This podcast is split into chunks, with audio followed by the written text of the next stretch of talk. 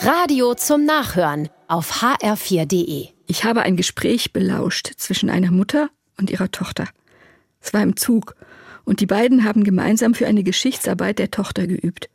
Sie musste Präsidentin der Vereinigten Staaten nennen können und was die so Wichtiges gemacht haben. Irgendwann hat die Tochter gesagt, wenn die alle so wichtig waren, warum ist es dann so schwer, sich an sie zu erinnern? Die Mutter hat das nicht so ganz verstanden. Na ja, hat das Mädchen gesagt, wenn jemand für mich wichtig war, dann vergesse ich ihn doch nicht.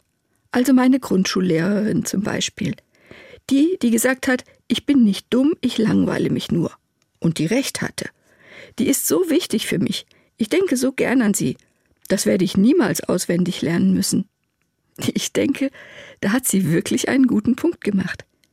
Wie viele Bundeskanzler, Präsidenten, Welt- und Europameister werden in der Presse gelobt.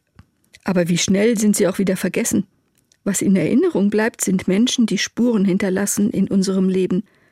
Ich habe neulich mal überlegt, wer mir eine Tür geöffnet hat. Zum Schreiben zum Beispiel, aber auch zur psychologischen Beratung. Menschen, die gesagt haben, du kannst das, du schaffst das, und die damit mein Leben verändert haben. Um Spuren im Leben von anderen zu hinterlassen, muss ich nicht berühmt sein.